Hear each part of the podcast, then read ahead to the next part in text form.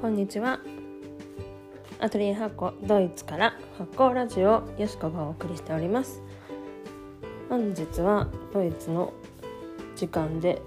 1月18日11時43分を回ったところです。えー、ちょっとまた間が空いてしまってもう気がついたら18日1月も後半に差し掛かってますね皆さん。お元気ですか？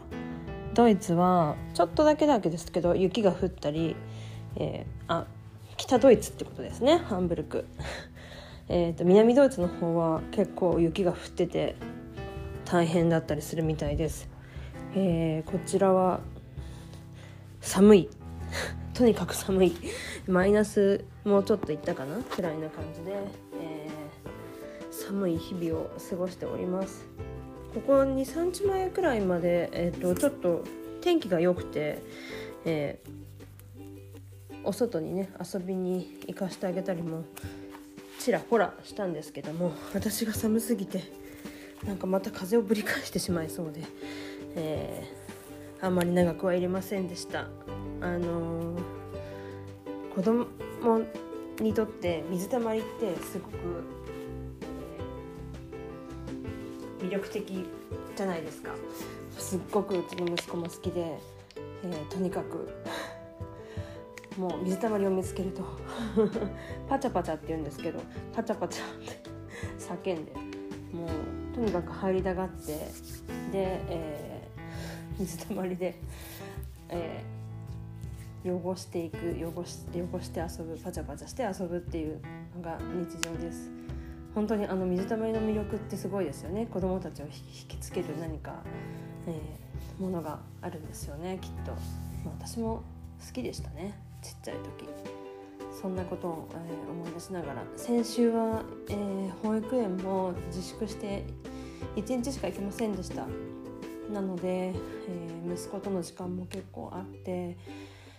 まあ一番長い息子と2人の時間っていうのは赤ちゃんの時本当生まれて生後ですよね。本当1歳。1歳何ヶ月くらいかな。1歳34ヶ月くらいまでお家に、えーと、私もいたし、えー、一日中、ね、面倒を見てるような 日々だったんですけど。なんかまたその時の赤ちゃんの時の感じからやっぱり今2歳を過ぎてえー、言葉の発達もしてきて、えー、感慨深いものが、はい、ありました。え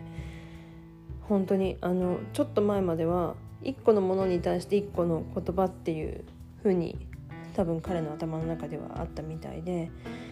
えーと、例えば猫うちは猫が2匹いるんですけど、えーと、ね、猫のことニャニャって言ってて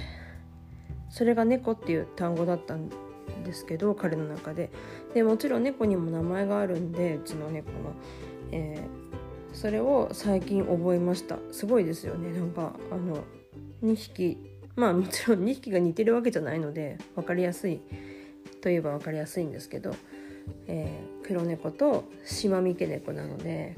で黒い方がタビって言うんですけども、え、息子はタビーって。すぐ。最近ほんとすごい言うようになって。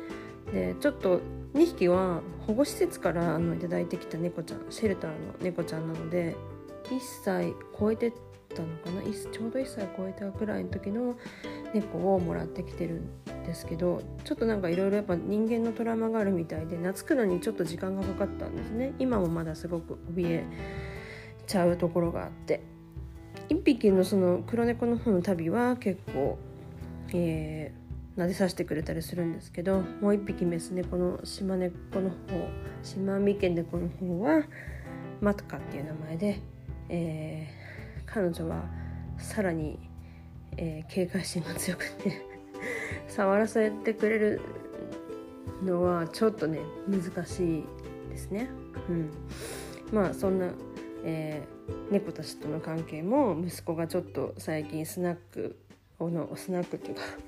あの猫ちゃんのおやつですね。おやつをあげる時に少しずつ猫たちがこの人悪い人じゃないって思ってきたみたいで 最近距離が縮んできたのがなんか微笑ましく思っています。はい。今日はそんなことで、えー、息子と猫の話をしてみました。ではまた近いうちに。します。じゃあねビスタン。